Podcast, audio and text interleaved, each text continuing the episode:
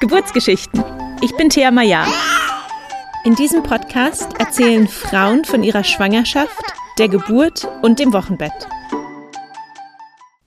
Hallo und herzlich willkommen zu einer neuen Folge vom Geburtsgeschichten-Podcast. Mein heutiger Gast ist Sophia, die von den Geburten ihrer beiden Kinder erzählt. Sophias Sohn Jonathan ist in einem Krankenhaus zur Welt gekommen, ihre Tochter Eva dann in einem Geburtshaus. Und Sophia spricht dann noch sehr ausführlich über die Anpassungsstörung ihrer Tochter Eva, die vor allen Dingen im ersten Jahr, aber auch darüber hinaus sehr wenig geschlafen und sehr viel geschrien hat und was für einen Einfluss das auf die ganze Familie hat. Sophia hat sich dann zusammen mit ihrem Mann vom Jugendamt Hilfe geholt und es ist echt super spannend ähm, zu hören, was man alles tun kann und dass es auf jeden Fall Hilfe gibt für betroffene Familien. Ich wünsche dir viel Spaß beim Zuhören. Die heutige Folge wird dir präsentiert von Windelbär. Babys und Kleinkindern beim Wachsen zuzusehen ist ein wahres Wunder und bereitet unglaublich viel Freude. Aber der Alltag mit Kindern ist auch anstrengend und manchmal sind es die kleinen Dinge, die uns den Rest geben. Wenn der Kaffee alle ist, wir schon wieder so müde sind, dass wir einen wichtigen Termin vergessen haben oder wenn wir am Abend feststellen, dass der Babyschlafsack, der letzte Nacht garantiert noch gepasst hat, auf einmal zu klein ist. Der Schlafsack von Windelbär hat absippbare Unterteile und wächst so mit deinem Baby mit. Sobald dein Baby also mit den Füßen zu nahe an den unteren Rand gelangt, kannst du das Unterteil durch das nächstgrößere ersetzen. Der Windelbär Schlafsack kommt in zwei Größen. Ein Schlafsack von 0 bis 6 Monaten mit zwei austauschbaren Unterteilen und einem Schlafsack von 6 bis 24 Monaten mit drei austauschbaren Unterteilen. Du brauchst also nicht alle paar Monate einen neuen Schlafsack kaufen. Das spart Nerven, Geld und schont die Umwelt. Aber der größte Vorteil für die Eltern ist, dass der Schlafsack unglaublich praktisch ist beim nächtlichen Windelwechseln. Einfach den Zip zwischen Ober- und Unterteil aufmachen und die Windel wechseln. Du findest alle Produkte von Windelbär über den Link in den Show Notes. Hallo und herzlich willkommen, Sophia. Schön, dass du uns heute von deinen Geburten erzählst. Hallo. Magst du dich kurz vorstellen? Wer bist du? Was machst du? Wie sieht deine Familienkonstellation aus? Also ich bin die Sophia, ich bin äh, 29, ähm, habe zwei Kinder. Der Jonathan, der ist drei und die Eva ist jetzt äh, 21 Monate. Ähm, wir wohnen mit dem Papa zusammen und dem Hund in einer kleinen Stadt in Bayern, wie man aber wahrscheinlich auch hört. ja, tut man. genau. Vom Beruf bin ich Erzieherin ähm, und aktuell noch in Elternzeit. Ah, das heißt, du bist auch äh, beruflich mit Kindern unterwegs. Genau, richtig. Spannend. Welche Altersgruppe? Ähm, ganz, ganz klassisch Elementarbereich drei bis sechs. Okay. Genau. Dann lass uns gleich anfangen mit der Schwangerschaft vom Jonathan. War die geplant mhm. oder war das eine Überraschung? Ähm, es war geplant, ähm, dass es aber dann doch so schnell geht, äh, da waren wir dann alle überrascht irgendwie. Ähm, also wirklich äh, der erste Zyklus äh, und zack, schwanger. Also ja. Hast du es genau. gleich gemerkt? Hattest du irgendwie ein Gefühl oder hast du es dann gemerkt, als die Periode ausgeblieben ist? Genau, also ganz klassisch, ähm, die Periode blieb aus und dann habe ich einen Test gemacht und ja, eindeutig schwanger und ja, weder Symptome noch am Anfang ähm, genau. Und seid ihr dann gleich zum Arzt gegangen oder habt ihr euch eine Hebamme gesucht? Ähm, ich habe beim Arzt angerufen, ähm, dann hat der zwei Wochen später einen Termin angesetzt. Ähm, und als ich die Hebamme suchen soll, das habe ich dann erst äh, später erfahren tatsächlich, ähm, von einem Tipp von einer Freundin, die gesagt hat, hast du eine Hebamme? Und ich so, äh, nein. Ja, dann mach die mal auf Besuche. Und dann habe ich, glaube ich, 13. Woche wieder meine Hebamme gefunden, genau. Okay. Du hast gesagt, am Anfang hattest du keine Symptome. Wie ging es dir im ersten Trimester? Ähm, bis auf Übelkeit und Müdigkeit ähm, war alles in Ordnung. Also das war, ja, wir waren dann leider, oder äh, wir hatten Urlaub geplant in Thailand im ersten Trimester.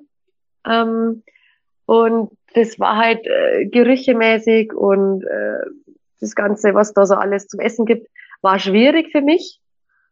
Aber ähm, es war machbar. Also wir haben es irgendwie durchgestanden. Okay.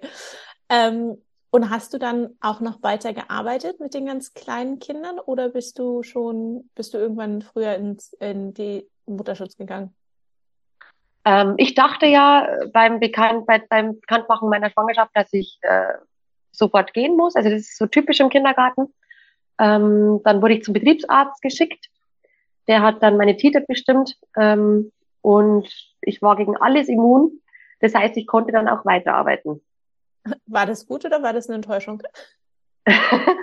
erst dachte ich, äh, also erst war ich total überrascht und eher, okay, äh, damit habe ich jetzt nicht gerechnet. Dann so im Nachhinein war das aber eigentlich gar nicht so schlecht, dass ich noch ein bisschen in der Arbeit war, weil sonst wird die Schwangerschaft wirklich lang. Also wenn man sagt, zwölfte Woche habe ich es in der, in der Arbeit bekannt gegeben und dann äh, wäre es wirklich ein langer Zeitraum gewesen. Mhm. Und, ja. und so habe ich noch bis zur 24. Woche gearbeitet. Dann habe ich aber leider Symphysenlockerung gekriegt und dann ging es um Arbeiten gar nicht mehr. Also das war dann, genau, dann ging ich ins Beschäftigungsverbot. Ja, wie hat sich die Symphysenlockerung gezeigt?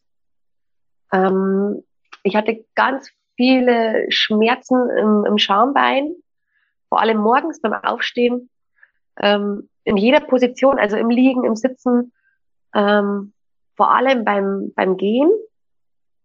Also das ist das ganz typische, ist da dieser Watschelgang, den dann viele Schwangere entwickeln, einfach zur Entlastung. Und ich konnte wirklich kaum mehr irgendwas schmerzfrei machen. Hm, und dann Kinder hochheben und so weiter ist natürlich gar nicht Genau, das wäre dann gar nicht möglich gewesen. Na. Ja. Ähm, und wie hast du dich auch gemeinsam mit deinem Mann auf die Geburt vorbereitet? Und du hast ja schon gesagt, du hast in der 13. Woche deine Hebamme gefunden. Mhm. Ähm, wie habt ihr den Geburtsort ausgewählt und was habt ihr so gemacht, um euch auf die Geburt vorzubereiten? Tatsächlich war ich in der ersten Schwangerschaft äh, total blauäugig und ähm, null informiert habe dann ganz ähm, klassisch einen Geburtsvorbereitungskurs bei der Hebamme gemacht. Und es war irgendwie außer Frage gestanden, dass das Kind woanders kommt als im Krankenhaus. Also es war klar, dass äh, wir ins Krankenhaus in unserer Stadt gehen. Und war das eine Beleghebamme, die mitkommen sollte zur Geburt oder war die für die Vor- und Nachsorge da? Die war in dem ähm, Krankenhaus angestellt als Hebamme, ähm, aber nicht dieses, dieses Modell äh, Pflegehebamme, sondern es war Glück, wenn wir sie treffen und wenn nicht, dann ist einfach eine andere da. Mhm. Und wie ging es dir dann äh, in der restlichen Schwangerschaft, als du dann zu Hause warst, also 24. Woche Symphysenlockerung bis äh, dann Geburtstermin? Ähm, ist es dir leicht gefallen, nicht mehr zu arbeiten? Oder ja, wie ging es dir so im letzten Schwangerschaftsdrittel? Ähm, ich habe dann äh, aufgrund der Symphysenlockerung bin ich zur Osteopathin gegangen. Das hat mir meine Hebamme empfohlen. Die hat mich dreimal behandelt ähm, am Schambein. Und dann war ich auch wieder so weit, dass äh, es mir super gut ging. Also ich war ganz viel beim Sport, ähm, in der Sauna ganz viel, ähm, im Freibad, da war nämlich Sommer. Also da war mein Leben eigentlich wieder äh, ja total easy und äh, habe die Zeit auch genossen. Schön. Und wann ging dann die Geburt los? Ähm, wie hast du gemerkt, okay, jetzt geht's wirklich los? Wir waren abends noch beim Grillen und mein Mann hat in die Nachtschicht müssen, aber es war klar, dass es losgeht, wenn der in der Nachtschicht war irgendwie. Also das äh, war mir im Vorfeld schon klar. Ähm, ich bin heimgefahren, bin auf die Couch ähm, und dachte dann, es ging, es geht Fruchtwasser ab. War mir dann unsicher. Ähm, es war zwei Wochen vor dem IT. Und dann habe ich meinen Mann angerufen und gesagt, ja, ich soll es mir abklären lassen in, in, der Klinik. Und die Klinik ist von uns, ja, mit dem Auto drei Minuten weg. Also wirklich kein großes Problem. Und dann bin ich in die äh, Geburtsstation und dann hat die einen Abstrich gemacht, also diesen Test, ob es Fruchtwasser ist. Und äh, es war kein Fruchtwasser. Und dann hat sie noch gesagt, nee, also ich brauche mir keine Gedanken machen, mein Bauch ist noch so weit oben und es ist noch alles geschlossen, äh, das dauert noch. Also ja. Und die war eher ein bisschen ruppig, die Hebamme. Ja, und dann bin ich wieder heim und gesagt, nee, alles gut. Ähm, wird schon passen. Und dann ähm, bin ich auf die Couch wieder und eine Stunde später haben die Wehen eingesetzt. Ähm, und dann, ja, habe ich schon gedacht, okay, nee, Schmarrn, Fehlalarm, die hat ja gesagt, das kann nichts sein, es dauert noch. Ähm, dann habe ich die Wehen also veratmet, bin dann auch schlafen gegangen ähm, oder habe es versucht, sagen wir so. Äh, es war aber nicht möglich und die Wehen wurden da intensiver. Und dann habe ich meinen Mann nochmal angerufen und gesagt, ich glaube, du musst heimkommen. Und er so, ja, bist du wirklich sicher? Weil eigentlich hat er doch gesagt, äh, es, es ist nix. Ja doch, komm mal bitte heim. Ähm, da bin ich ganz typisch in die Badewanne, ähm, um zu schauen, ob die Wehen stärker werden oder aufhören. Die wurden dann stärker und dann ähm, war mein Mann so gegen zwei, na, ein Uhr morgens daheim ungefähr. Und bis um fünf waren wir dann noch äh, zu Hause und sind dann wieder in die Klinik. Und wie war dann der Befund in der Klinik? Es war die gleiche Hebamme noch da und die war sehr überrascht tatsächlich, ähm, dass ich wieder da bin mit Wehen. Und ähm, der Befund war damals, ich glaube, drei Zentimeter Muttermundsöffnung. Genau. Und ich dachte, ich bin schon viel weiter, aber äh, das, glaube ich, denkt jede Erstgebärende. Und bist du dann gleich in den Kreissaal gekommen oder erstmal auf dem Zimmer in der Station? Wir sind gleich in den Kreissaal gekommen, äh, weil wir waren, glaube ich, die zweite Familie, die nachts gekommen ist. Im Laufe der Nacht sind aber noch äh, fünf weitere Mamas oder Frauen gekommen zum Entbinden. Äh, es war nämlich eine Vollmondnacht und meine Hebamme hat schon mal gesagt, bei Vollmond kommen die Kinder. Und unsere Klinik ist eine kleine Geburtsklinik. Also ich glaube, die hat nur drei Kreissäle. Äh, wir waren aber dann schon, also ich war im, im Kreissaal drin und bin da auch nicht mehr raus. Also das war dann, ähm, ja, war dann unser Kreissaal, sagen wir mal so. Gut, und wie ging es dann weiter im Kreissaal? Äh, mir ist dann die Blase geplatzt. Eigentlich, also so fünf Minuten nachdem wir im Kreissaal kamen. Und ähm, dann gingen die Wehen richtig los. Also dann wurde es auch ganz schön schmerzhaft. Ähm, und kurz vorm Schichtwechsel haben wir dann die Hebamme die PDA empfohlen, weil ich schon wirklich am Ende war. Also ich habe die ganze Nacht natürlich nicht geschlafen und es war, ja, ich glaube, 5.30 Uhr oder so. Ähm, und ja, das habe ich dann auch angenommen. Also für mich war klar, wenn ich die PDA brauche, dann, dann nehme ich sie auch. Ähm, und die wurden mir dann auch gelegt. Und dann, ähm, ja, dann war es wieder ein bisschen erträglicher für uns alle. Und wie lange hat es dann noch gedauert bis zur Austreibungsphase? Ähm, Jonathan kam gegen 12.30 Uhr ungefähr, also Mittag. Und die Austreibungsphase war eine Stunde ungefähr. Genau, und die habe ich leider dann auch ganz äh, typisch äh, auf dem Rücken im Krankenhausbett verbracht. Also klar, durch die PDA ist nicht mehr so viel möglich, aber ähm, ich war dann in dieser äh, typischen Gebärposition, die eigentlich nicht so, ja, nicht so toll ist. Auf dem Rücken mit den Beinen. Genau, auf dem Rücken, genau, so ganz typisch. Und konntest du ähm, mit der PDA noch was spüren? Konntest du mitpressen oder wurdest du angeleitet von der, von der Hebamme? Ähm, als die Austreibungsphase war, war die PDA schon, äh, hat die eigentlich gar nicht mehr gewirkt. Die war schon leer und dieses Gerät hat die ganze Zeit gepiepst.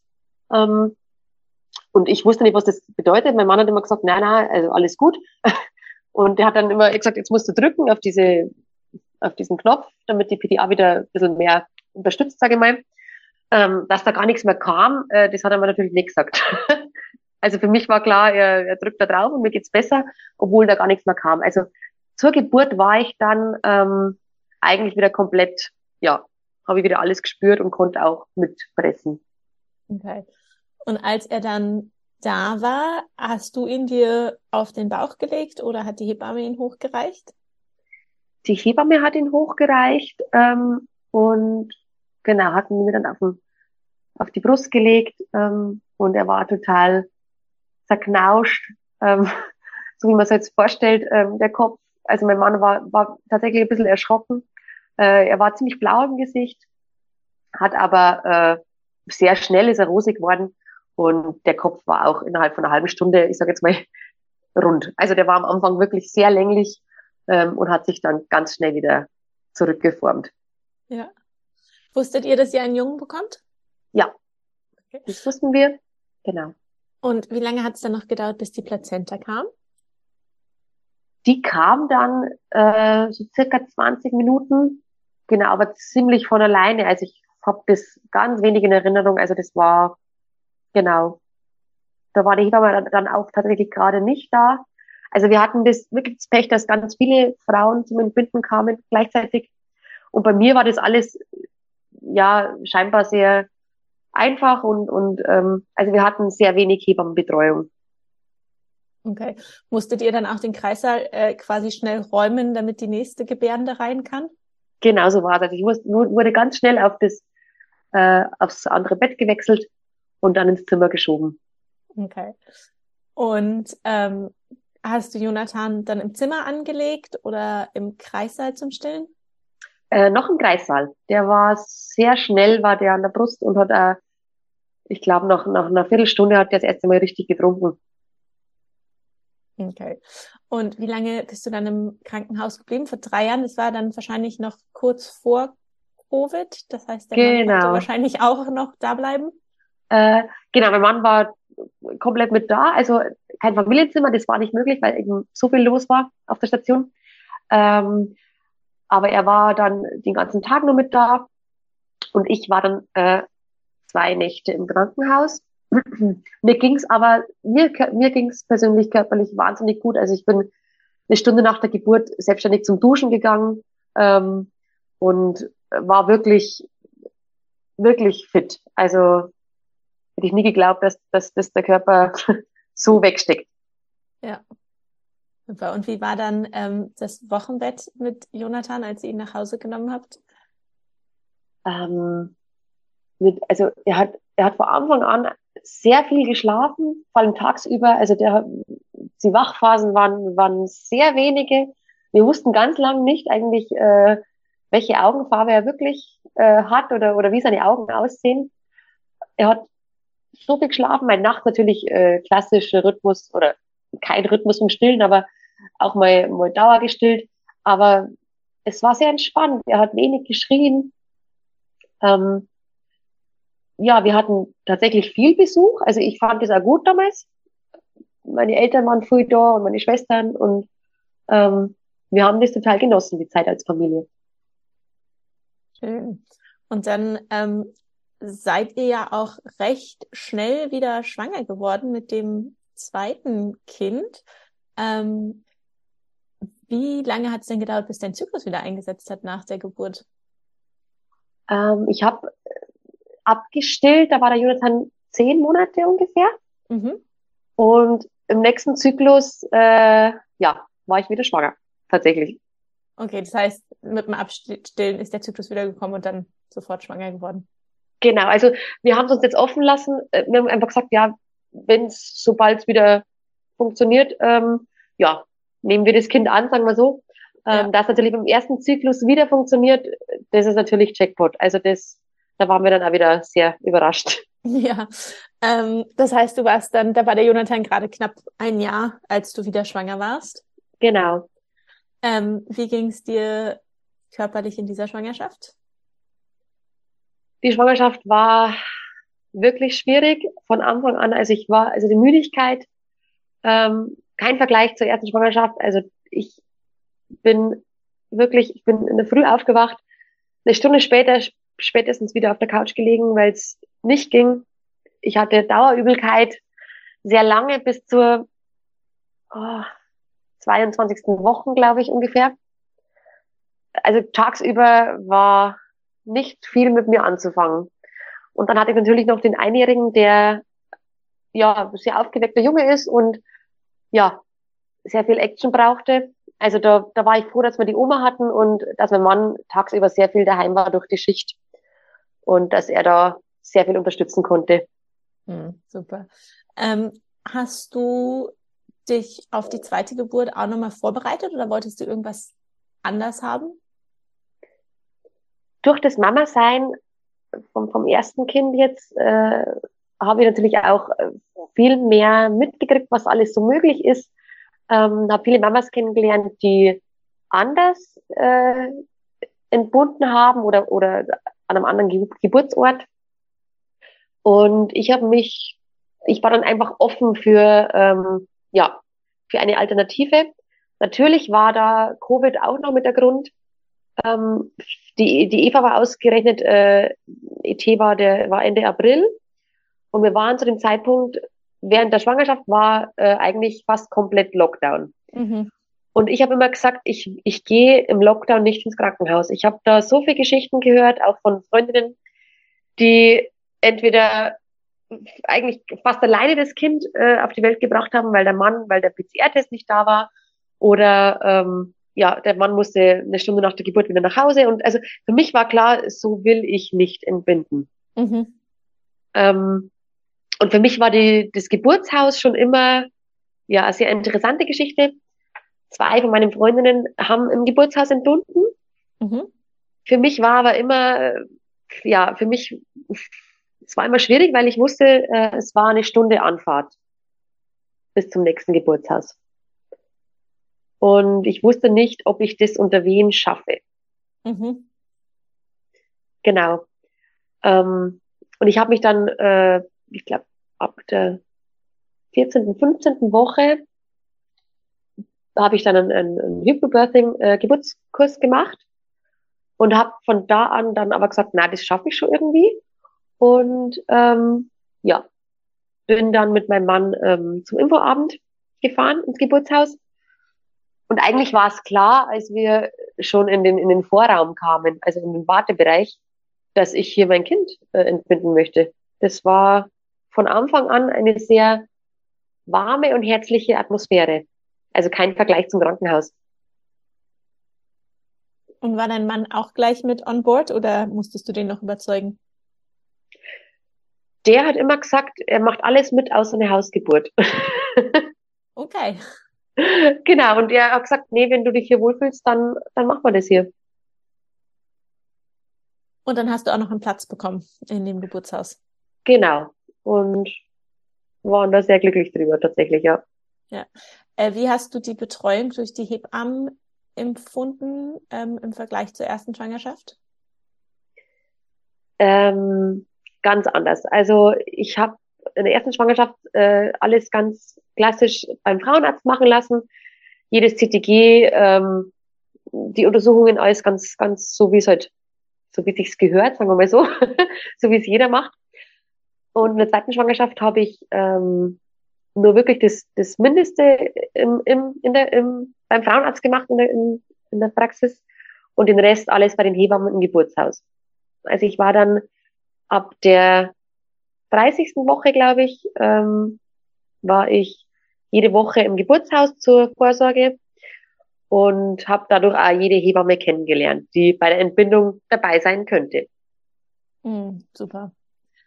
Und äh, wie habt ihr die Kinderbetreuung geplant für die Geburt? War das ein Geburtshaus, wo man ältere Geschwisterkinder auch mitbringen könnte oder waren die Großeltern dann zuständig für den Jonathan? Also äh, wenn es nicht zur Corona-Zeit gewesen wäre, äh, könnte man das Geschwisterkind auch mitnehmen. Das war aber wegen Corona, war da jede weitere Person ähm, nicht erlaubt. Mhm. Ich weiß aber gar nicht, ob, ob wir es gemacht hätten. Ich glaube tatsächlich eher nicht, weil er eben noch so klein war. Er war doch bei der Geburt dann erst 18 Monate alt. Mhm. Und deswegen war die Oma äh, auf Abruf. Genau. Und wann fing die Geburt dann an? Dadurch, dass äh, der Große ja zwei Wochen äh, vor dem ET kam, äh, war ich mir sicher, dass die Eva auch äh, vom ET kommt. Das war leider nicht so. Also wir haben tatsächlich äh, gewartet auf sie, ähm, aber auch nur bis zum ET. Also äh, jeder sagt mir, die ist doch noch pünktlich gekommen. Ja, aber ich, wir waren alle sicher, die kommt vorher. Und ähm, deswegen waren so die letzten ja zwei, drei Wochen vor der Geburt. Es war nervig mit einem Kleinkind und ich habe einen sehr großen Bauch gehabt. Ähm, ja, das, das waren harte Wochen. Und wann oder wie fing die Geburt dann an? Ähm, in der Nacht vor dem ET. ähm, habe ich Wehen gekriegt, so um ein Uhr ungefähr. Da hatte ich dann Wehen ähm, so für zwei Stunden ungefähr, so im Abstand alle neun oder zehn Minuten. Und dann habe ich mir gedacht, nee, lass meinen Mann jetzt noch schlafen. Ähm, und ja, gehe geh ins Wohnzimmer und veratme die Wehen. Und das war voll in Ordnung. Also es war total, ja, total leichte Wehen. Und dann bin ich doch immer noch mal ins Bett und bin eingeschlafen. Und in der Früh um 6 Uhr bin ich aufgewacht und die Wehen waren komplett weg. Also dann dachte ich wieder, ja super, ist okay. es ist doch nichts, es geht doch nicht los. Ja, und dann ähm, waren wir Vormittag noch eine ganz große Runde mit unserem Hund spazieren. Da hatte ich immer mal wieder eine Wehe, aber total unregelmäßig und ähm, ja, also leicht zu veratmen. Und Mittag haben wir dann zusammen gegessen und dann habe ich mich auf die Couch gelegt und dann haben die Wehen eingesetzt. Und ja, sehr, sehr heftig und in kurzen Abstand. Und dann haben wir mal die Oma angerufen, ja, ähm, ja, dass, ob mal vorsichtshalber der Jonathan bei ihr heute übernachten kann. Ja, kein Problem. Ähm, sie holten dann später ab. Gut, dann bin ich zum, zum restlichen Packen, äh, zum restlichen äh, Sachen packen, nach oben gegangen. Und währenddessen war dann der Wehenabstand circa bei drei Minuten. Und das hat mir jetzt ein bisschen, also hat uns alle wieder ein bisschen überrumpelt, ehrlich gesagt. Und dann habe ich die Hebamme angerufen vom Geburtshaus, weil es war Sonntag, also es war in der Praxis war keiner. Und dann habe ich ihr gesagt, ja, ich würde jetzt nur in die Badewanne gehen, um zu schauen, ob das, ähm, ja, ob es wirklich Geburtswehen sind. Und dann hat sie mich, mich nur unterbrochen und gesagt, nee, nee, äh, ihr steigt jetzt ins Auto und kommt, ihr habt eine Stunde Anfahrt. äh, und dann haben wir gedacht, ja, ein bisschen übertrieben, gell? Ähm, weil das war einfach so ein kurzer Zeitraum. Es, ich dachte, ach, das wird schon, gell? Also haben wir nur locker Zeit. Ja, und dann haben wir doch den, den Großen dann abholen lassen und waren dann eine Stunde später im Auto gesetzt, auf dem Weg ins Geburtshaus. Wie war die Fahrt für dich mit den Wehen? Von der Fahrt weiß ich gar nichts mehr. Ich habe mich äh, per Kopfhörer in äh, Hypnose begeben, äh, eine Meditation. Die habe ich äh, die ganze Schwangerschaft über jeden Abend zum Einschlafen gemacht. Und ich weiß von der Fahrt wirklich gar nichts mehr. Hm, hat die Hypnose geholfen? Genau. Und wie war es dann, als ihr im Geburtshaus ankamt? Äh, wir fuhren auf den Parkplatz zu und dann habe ich schon die Hebamme gesehen, die ist auch gerade aus dem Auto ausgestiegen. Und das war für mich äh, eine so eine Erleichterung, weil es einfach, ich sage jetzt mal, die Hebamme war, die mir von allen am sympathischsten war. Und das war erstmal für mich, okay, gut, das, das passt, das ist, ja, Jackpot. Also da war ich wirklich, äh, ja, da war ich so froh. Man, die waren alle nett, aber sie war einfach die, die, ja, die mir am sympathischsten war. Mhm. Genau, und dann äh, bin ich aus dem Auto ausgestiegen und dann waren die Wehen weg. Also wirklich komplett weg. Und dann habe ich mir erst gedacht, oh, dann war ich ja schon ein bisschen sauer irgendwie. Ich dachte, oh Gott, jetzt haben wir den ganzen Heckmeck jetzt gemacht und jetzt sind meine Wehen weg. Und ich war richtig enttäuscht, weil ich dachte, wir kriegen heute das Kind und alles passt und äh, der Große ist weg und äh, ja, genau. Und dann waren die Wehen weg. Was hat die Hebamme dann gesagt? Hat sie irgendwas vorgeschlagen? Sie hat gleich gesagt, jetzt beruhig dich erst einmal, jetzt gehen wir mal hoch und ziehen wir uns aus und dann schauen wir mal, ja, was so Sache ist und schreiben wir mal CTG. Ja, und das haben wir dann auch gemacht. Und auf dem CTG waren tatsächlich nicht wirkliche Wehen drauf. Also ja, nichts nix Dramatisches. Obwohl ähm, beim großen CTG-Schreiben auch nicht die Geburtswehen irgendwie nie so richtig ähm, messbar waren. Also ich weiß nicht, an was das liegt, aber das, also das war mir klar, dass das jetzt für mich nicht aussagekräftig ist. Mhm. Genau. Und ich habe im Geburtsplan, habe ich schon immer geschrieben, äh, fürs Geburtshaus habe ich reingeschrieben, ich möchte keine Muttermutsuntersuchungen, weil ich das äh, in der ersten Geburt sehr enttäuschend fand, einfach, dass ich nach, nach sechs, sieben, acht, neun Stunden dann vielleicht ein Zentimeter mehr äh, geöffnet war. Und deswegen hat die Hebamme auch beim Muttermund nicht untersucht. Genau. Also, ja. Und irgendwann, also kurze Zeit später, haben die auch wieder eingesetzt. Ähm, und waren dann tatsächlich auch wieder sehr schnell heftig und mit einem kurzen Abstand. Und wie genau. hast du die, die Wehen dann veratmet? Bist du im Geburtshaus nochmal in die Wanne gegangen oder was waren so deine Strategien? Ähm, da blieb im Endeffekt gar nicht so viel Zeit, weil zwischen Ankommen und ich sag mal die heftigen Wehen waren es vielleicht zehn Minuten. Und die Hebamme hat dann noch, mit, noch die Herztöne geschaut. Und die waren plötzlich ähm, nicht mehr so, wie sie sein sollen. Und die Hebamme wurde dann kurz ein bisschen unruhiger. Und dann habe ich in vier, dann, dann, dann wurde ich in den Vierfüßler geschickt, um nochmal besser CTG schreiben zu können. Und da waren die, die Wehen dann wirklich auch heftig. Und dann hat sie gesagt, nee, sie braucht jetzt nochmal 20 Minuten CTG, bevor sie mich in die Wanne lässt, lassen kann. Ähm, das ist ja wichtig. Sie will jetzt einfach nochmal schauen, ob das wirklich, ja, ob das alles passt. Und es waren sehr, sehr schwierige 20 Minuten tatsächlich. Ähm, und irgendwann hat die Hebamme dann gesagt, na, sie, ob das passt, sie möchte mich jetzt gerne mal untersuchen, ähm, Muttermunduntersuchung machen, ob das für mich in Ordnung ist. Ich habe gesagt, ja, okay, alles in Ordnung. Und dann war ich tatsächlich bei 10 Zentimeter Öffnung. Warst du da überrascht? Sehr. Also ich bin dann gleich im Brennen ausgebrochen. Eigentlich vor lauter Freude, aber irgendwie haben wir das alles auch äh, übermannt, weil keiner, keinem war bewusst, dass, dass wir schon so weit sind von der Geburt her, weil es eben, da waren die Wehen wieder weg, dann waren sie wieder da und also das war so, also von, von Wehenbeginn an dem Geburtshaus bis zu den 10 Zentimetern waren vielleicht 20 Minuten vielleicht, also das war, ja, also mich hat das alles total überrollt. Mein Mann hat sich nur gewundert, warum ich jetzt eigentlich weine, weil was, was, was heißt jetzt 10 Zentimeter und keine Ahnung.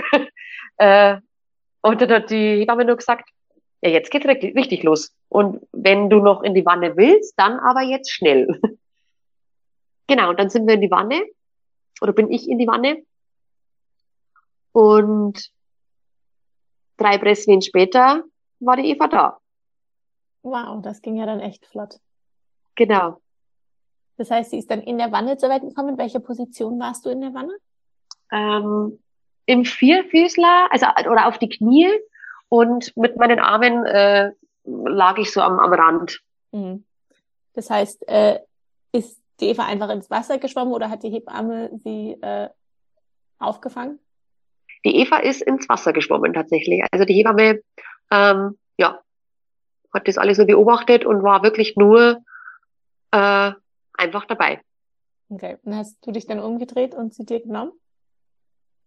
Ähm, ja, also die Hebamme hat dann gesagt, jetzt, sie ist da und ich habe das irgendwie, also wie gesagt, das ging alles so schnell und dann hat sie gesagt, jetzt setz dich langsam hin und dann kannst du sie hochnehmen. Und mein Mann hat immer gedacht, jetzt setze ich mich auf das Kind drauf. Also der war da, äh, sagt im Nachhinein immer noch, ich dachte, du setzt dich wirklich auf das Kind drauf. Äh, natürlich nicht, um Gottes Willen. Ähm, ich habe mich hingesetzt und habe die Eva dann hochgenommen. Und genau, also das war auch ein wahnsinniges Erlebnis, dass ich sie als erste eigentlich berührt habe. Also das ist sowas, was ich sage, das sollte eigentlich keiner Mama irgendwie verwehrt bleiben. Und das war eine wahnsinnige Situation. Also das war Wahnsinn. Und wie lange seid ihr dann noch in der Wanne geblieben? Kam die Plazenta dann noch hinterher oder seid ihr dann ausgestiegen? Äh, die Hebamme wollte, dass die Plazenta am Land kommt. Also das ist ihr eigentlich immer am lieben, ähm, weil sie einfach da besser genau alles besser untersuchen kann und ob alles dabei ist und genau. Und auch mit dem Blutverlust ist glaube ich, immer ähm, im Trocknen leichter zu sehen als in. Genau, das hat er auch gesagt und das war auch voll in Ordnung. Also wir sind dann, glaube ich, vielleicht noch zehn Minuten in der Wanne ungefähr. Dann hat sie mich so ein bisschen abgeduscht. Ähm, und dann, genau, sind wir aufs Bett. Und genau, da kam dann die. Dann? Genau. Ja, das hat ein bisschen gedauert ja, so auch so halbe Stunde. Also ähm, die, die musste ich aber dann tatsächlich nochmal mit, mit ein, zwei Wehen nochmal ähm, mit rausbefördern. Und wie lange seid ihr dann noch im Geburtshaus geblieben? Äh, es war ja dann, also die Eva kam um äh, 17.51 Uhr, also am frühen Abend. Und irgendwie bis zu dem Zeitpunkt, bis die mich gefragt hat, haben wir uns keine Gedanken darüber gemacht, was, wie geht's jetzt weiter? Bleiben wir noch hier oder fahren wir heim? Und dann kam die Hebamme und gesagt, ja, wie es ausschaut, ob wir noch eine Nacht da bleiben wollen oder ob wir nach Hause fahren wollen. Und dann haben wir uns so angesehen und gesagt, hm, ich glaube, wir fahren heim. Und genau, ich hatte auch keine Geburtsverletzungen und mir ging es auch vom Kreislauf her eigentlich relativ gut.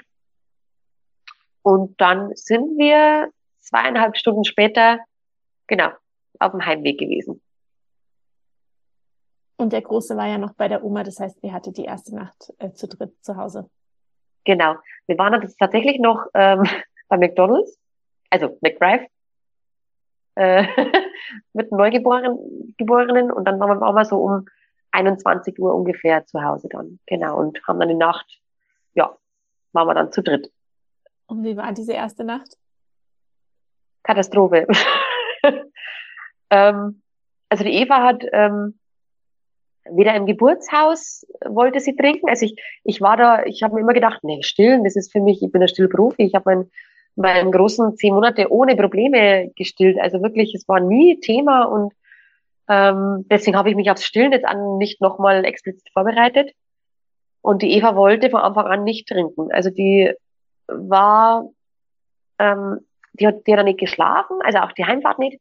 Die hat die ganze Heimfahrt lang auch immer so ein, so ein monotonen Jammerton. Also so einfach so, so ein bisschen vor sich hin gejammert. Also nicht geschrien, aber so gejammert.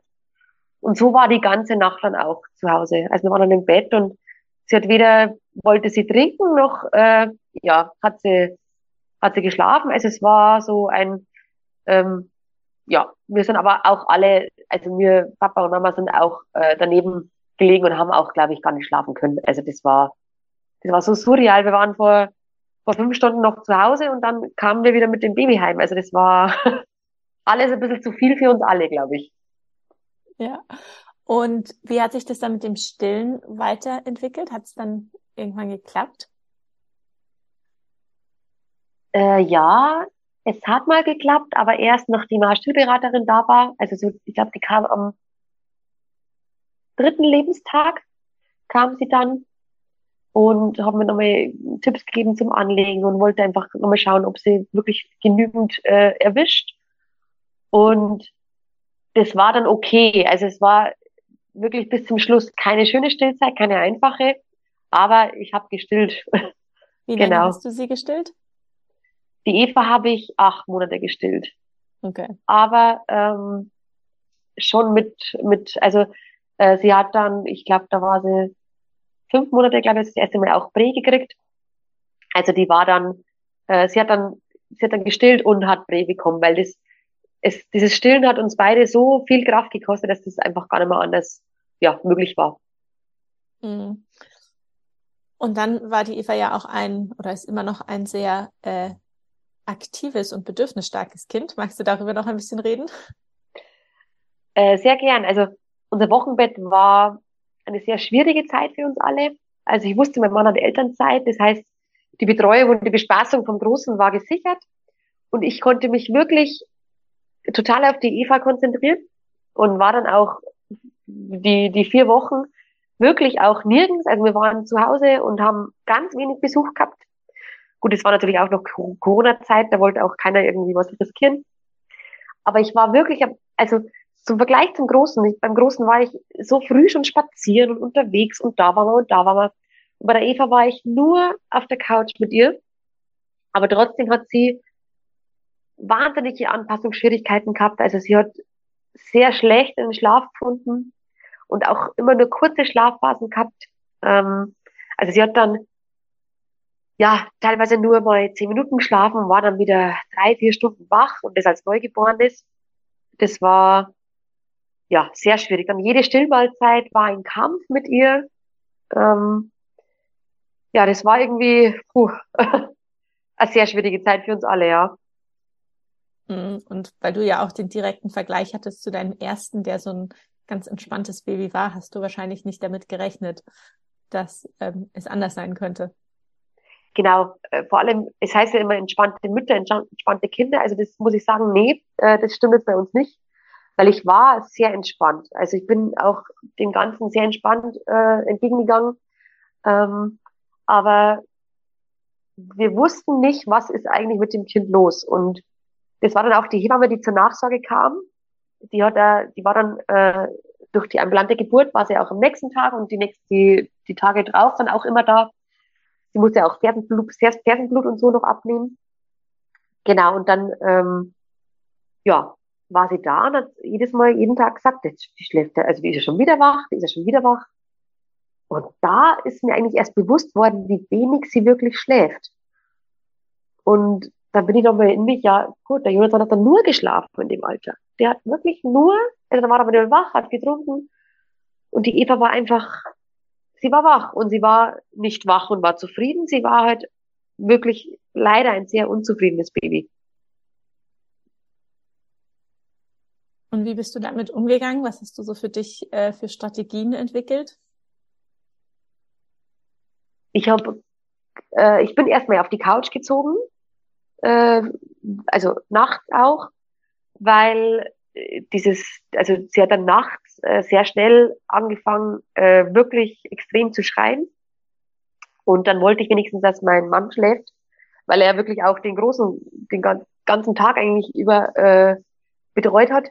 Und dann bin ich mit ihr auf die Couch und wir haben uns eigentlich von Tag zu Tag irgendwie gehangelt. Ähm, und jeder hat immer gesagt, ach, das, das, ja, wart noch, das hört jetzt dann auf, die, ja, und äh, das wird schon auch die Kinderärztin, auch die Hebamme, ja, die braucht noch ein bisschen Zeit. Es war halt, die Geburt war halt sehr, sehr schnell und vermutlich auch für sie zu schnell.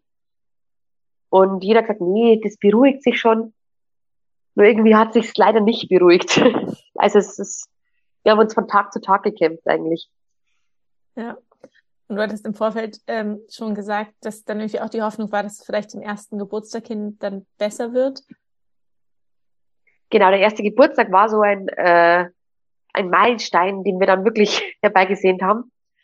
Ähm, aber leider war das dann ja auch nicht so. Also sie hat äh, ihre Schreiphasen immer noch, also sie ist jetzt 21 Monate. Äh, Autofahren geht immer noch kaum. Also sagen wir so, sie, wir fahren schon Auto, aber sie schreitet dann auch viel im Auto. Ähm, ja, jetzt wird sie dann im April zwei und irgendwie, jetzt haben wir die Hoffnung schon aufgegeben, dass der Geburtstag irgendwas verändert. Ja, weil die Kinder richten sich dann natürlich auch nicht nach so einem bestimmten Tag. Genau, genau. Ja, äh, für mich ist es, ich habe das schon ein paar Mal im Podcast erwähnt, ich habe ja auch so ein ähm, sehr ähm, bedürfnisstarkes Kind ähm, und ähm, kann da echt nur mitfühlen ähm, und habe das auch schon im Vorfeld zu dir gesagt. Ich glaube, es ist für ähm, Eltern, die ein Baby hatten, was sehr pflegeleicht war, vielleicht nochmal ein viel größerer Schock als für mich, die ja das erste Kind hatte, das so bedürfnisstark war.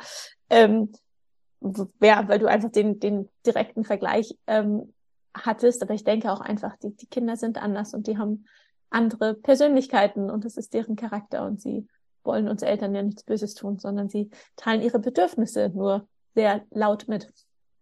Ja, genau. Es ist halt eine Belastung für die ganze Familie und man weiß auch nicht oder, oder man kann es ja nicht einschätzen, inwieweit ist es noch normal. Und das, für uns war klar, wir müssen das irgendwie durchstehen. Mhm.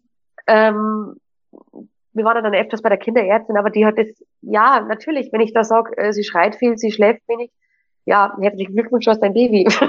das war halt immer so, aber dass das aber nicht der Norm entspricht, dass es halt wirklich sehr abnormal ist, ähm, dem, das war uns dann tatsächlich erst bewusst, ähm, als wir alle zusammen Corona hatten. Da war die Eva, ähm, ja, wie alt war sie da?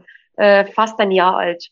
Mhm. Und da war dann wirklich, ähm, wir waren dann einfach ähm, sieben Tage alle vier gleichzeitig mit Fieber und, und wirklich, wirklich krank zu Hause. Und das war der Knackpunkt, wo wir gesagt haben, okay, nee, jetzt müssen wir irgendwie handeln, weil sonst zerbricht unsere Familie da auch dran. Okay, und was habt ihr dann gemacht oder geändert? Wir haben dann, haben uns ans Jugendamt gewendet. Ähm, genau, Koki heißt es, es ist bei uns so ein Netzwerk, ähm, weiß nicht, wie weit das oder wo es das nur alles gibt. Und da haben wir dann ganz, ganz einfacher E-Mail hingeschrieben, dass wir irgendwie Unterstützung brauchen. Und ähm, genau, so zwei Wochen später ähm, kam dann, die Dame von Koki zu uns, hat ein bisschen Bestandsaufnahme gemacht und gesagt, okay, was ist das größte Problem und an was, ähm, ja, an was wollen wir arbeiten? Und dann äh, war es klar, dass so dieses Schlafverhalten ähm, eigentlich unser größtes Problem ist. Natürlich, wenn ein Kind nicht ausgeschlafen ist, ähm, ist, ist es tagsüber auch schwierig. Genau, und die hat uns dann ähm, genau eine Kinderpsychologin vermittelt. Mhm. Und so im Nachhinein hätten wir es schon viel früher machen sollen. Also auch Appell an alle Mamas, ähm, holt euch Hilfe. Also bei uns war es wirklich eigentlich zu spät, aber wir haben es dann doch noch gemacht ähm, und sind da wirklich froh drüber. Kannst du vielleicht mal kurz beschreiben, wie die Nächte bei euch waren? Weil jetzt, wie ja auch die Kinderärztin vielleicht schon zu dir gesagt hast, naja, das Kind schreit und schläft nicht. Äh, herzlichen Glückwunsch, Sie haben ein Kind. Ähm, aber da einfach nochmal, um zu differenzieren, wie die Nächte bei euch aussahen. Äh, angefangen hat mit, mit den abendlichen Schreistunden. Ich meine, das ist was ganz Normales, Normales, hatte ich beim Großen auch. Die aber irgendwie nicht besser wurden. Also das hat sich dann über Wochen gezogen, dass sie einfach abends geschrien hat. Und da haben wir auch machen können, was wir wollen. Also es war egal. Das war dann auch der Zeitpunkt, ähm, wo ich auch ähm, wirklich am Rand meiner Belastbarkeit war, weil mein Mann abends oft nicht da war durch die Schicht. Mhm. Das heißt, ich hatte den eineinhalbjährigen, der natürlich auch noch äh, Einschlafbegleitung braucht und auch äh, verdient. Also das war dann für mich äh, ganz schwierig tatsächlich, mich da irgendwie durchzukämpfen abends. Äh, wir haben uns dann eine Federwiege gekauft, um mhm. die Zeit irgendwie zu überbrücken, während ich den Großen ins Bett bringe. Das hat auch was gebracht. Also die Federwiege war unser, ja, schon unser Retter tatsächlich. Die war dann teilweise auch nachts dann immer wieder mal äh, im Gebrauch. Also die Eva hat dann irgendwann eingeschlafen im Bett und war dann, ist dann wieder wach geworden hat dann wieder geschrien für zwei, drei Stunden, ähm, hat dann äh, vielleicht mal getrunken oder auch nicht und dann hat sie vielleicht in der Federwiege wieder eingeschlafen oder auch nicht. Also das war immer so, so ein Glücksspiel. Also jede Nacht war total anders, total verschieden. Und ich habe dann auch ein Schlafprotokoll geführt, einfach um zu sehen, ja, wo, wo, wo oder gibt es irgendwelche Verbindungen. Wenn der Tag irgendwie wenn es tagsüber schwierig war, ist dann nachts auch schwierig oder oder ja, gibt es da irgendwelche äh, Gemeinsamkeiten? Weil ja alle Ratgeber immer sagen, äh, man soll Routinen aufbauen. Genau, und das war auch so, also wir waren auch mit der Eva, wir wussten ja, ähm, dass sie von den von äußeren Eindrücken sehr, sehr schnell überfordert war. Und dann waren wir auch viel zu Hause. Also es, wir haben wirklich das, wir haben so runtergeschraubt. Ähm, und trotzdem waren die Nächte heute so, und es hat sich nichts verändert. Und wir haben halt alle, also vor allem ich am Anfang, habe halt vielleicht mal zwei Stunden geschlafen in der Nacht, aber nicht am Stück natürlich, sondern so ein bisschen ähm, etappenweise. Und irgendwann kann man da halt auch nimmer. Und normalerweise, klar, man hat mal Phasen dabei, ähm, wo es so ist, aber irgendwann hört die Phase wieder auf und die hat bei uns leider irgendwie nicht aufgehört. Mhm. Und was habt ihr dann zusammen mit der ähm, Kinderpsychologin gemacht, um das Schlafverhalten zu ändern? Ähm, die kam zum ersten Mal und hat dann einfach wollte unsere Schilderung hören, also oder wie es so abläuft bei uns. Und die hat uns wirklich nur kleine Tipps gegeben. Also die Eva hat da geschlafen zu dem Zeitpunkt mit Föhngeräusch, meistens in der Federwiege. Ähm, und was hat man noch? Irgendwas also auf jeden Fall mit sehr vielen ähm, Schlafmitteln, sage ich mal. Also mhm. die für uns unser Retter war, aber die Psychologin hat dann gesagt, nee, ähm, wir müssen jetzt komplett auf Null. Also jetzt gibt's weder Federwiege noch Föhngeräusch, äh, ja, nichts mehr. Und dann waren wir natürlich, okay, wie soll das klappen? Und dann waren wir noch im Urlaub und dann haben wir gesagt, okay, nach dem Urlaub ist ein Cut für uns und dann hängen wir die Federwiege ab und verbannen alles raus, was ihren Schlaf anscheinend äh, doch stört, auch wenn wir dachten, das ist eine Unterstützung für sie. Mhm. Genau, und dann waren die ersten zwei, drei Nächte, also auch das Einschlafen vor allem, wirklich eine Katastrophe. Wir waren, sie hat geschrien und geschrien, wir waren bei ihr gelegen, also neben ihr und ähm, genau, und dann ab der dritten Nacht ungefähr ging es dann sehr schnell bergauf. Also das war Wahnsinn. Sie hat dann angefangen, mal länger am Stück zu schlafen, also mal drei, vier Stunden. Ähm, und dann auch das Einschlafen hinterher war einfacher. Also so dieses, dieses Schlafthema war irgendwie für uns alle ein bisschen leichter. Hm, auch spannend, dass wenn man die mhm. ganzen Hilfsmittel mal weglässt, dass das dann einen Unterschied gemacht hat. Genau, und auch tagsüber. Meine Eva hat äh, mit drei Monaten aufgehört, äh, tagsüber Mittagsschlaf, also tagsüber zu schlafen. Also wir haben sie nicht in den Schlaf bekommen. Mhm. Weder Trage noch Kinderwagen noch Federwege noch rumtragen noch. Also wirklich, sie hat einfach nicht mehr geschlafen mhm. und hat dann wieder mit Hilfe der Psychologin eigentlich wieder zum angefangen tagsüber aufzuschlafen. Was natürlich als Elternteil eine große Erleichterung ist, wenn das Kind tagsüber mal schläft und man ist extrem. Also klar, es waren dann immer nur 30 Minuten oder so, aber es war für uns schon ja war natürlich Checkpot für uns, ja. Ja, die 30 Minuten, die man einfach mal braucht zwischendrin. Genau. Das ist ja super, dass ihr da diese Unterstützung ähm, vom Jugendamt bekommen habt. Das kann ich gerne auch nochmal in den Show Notes verlinken. Ähm, mhm. Weil bei Jugendamt denkt man natürlich immer erstmal irgendwie, das kommt, wenn man was, äh, wenn was schiefgegangen ist. Ähm, aber dass die auch einfach kommen, um einem zu helfen, das ähm, ist eine wichtige Information. Genau, also das, wenn, also mir war das schon, ich habe durch meine Arbeit habe ich das ja auch schon mitgekriegt, dass das Jugendamt ja auch, äh, ich sage jetzt mal, kommt, bevor wirklich irgendwas passiert, weil wir halt wirklich auch am Limit waren. So nein, dann hätten wir es noch wahrscheinlich noch viel eher gebraucht. Ähm, aber man, man meint immer, man muss das alles schaffen und das stimmt nicht. Es gibt so viele Möglichkeiten, äh, sich Unterstützung zu holen und es ist wirklich eine sehr gewinnbringende Unterstützung. Also die kommt, also jetzt hat man, jetzt hat man äh, zwei Monate Pause und nächste Woche kommen sie wieder das erste Mal. Und wir, wir, wir, wir freuen uns schon so auf den Termin, weil das auch schon viel bringt, wenn man einfach mal mit einem anderen, äh, mit einem anderen Menschen über die Probleme reden kann. Weil ja. vor der Familie möchte man nicht immer nur jammern. Und das, ja, das hat schon viel gebracht für uns. Das freut mich total zu hören. Und ich bin dir sehr dankbar, dass du so offen ähm, über ja, deine Erfahrung äh, gesprochen hast und auch die Hilfe, die ihr euch geholt habt als Familie. Und ich wünsche dir weiterhin alles Liebe. Vielen, vielen Dank. Wünsche ich dir auch. Das war die heutige Folge mit Sophia. Den Link zu dem Service, den Sophia und ihre Familie in Anspruch genommen haben, habe ich nochmal in die Show Notes gepackt. Dieses Angebot gilt leider nur für Familien in Bayern, aber auch Familien in anderen Bundesländern und Ländern können natürlich Hilfe anfordern bei Überforderung. Eine erste Anlaufstelle ist immer die Hebamme oder die Kinderärzte, die dann weiter vermitteln können. Ich hoffe, die heutige Folge war hilfreich und informativ. Ich freue mich wie immer über Sternebewertungen in der Podcast-App oder wenn du den Podcast abonnierst beziehungsweise auf Spotify dem Podcast folgst oder ihn an Freunde und Bekannte weiterschickst. Vielen Dank und bis nächste Woche.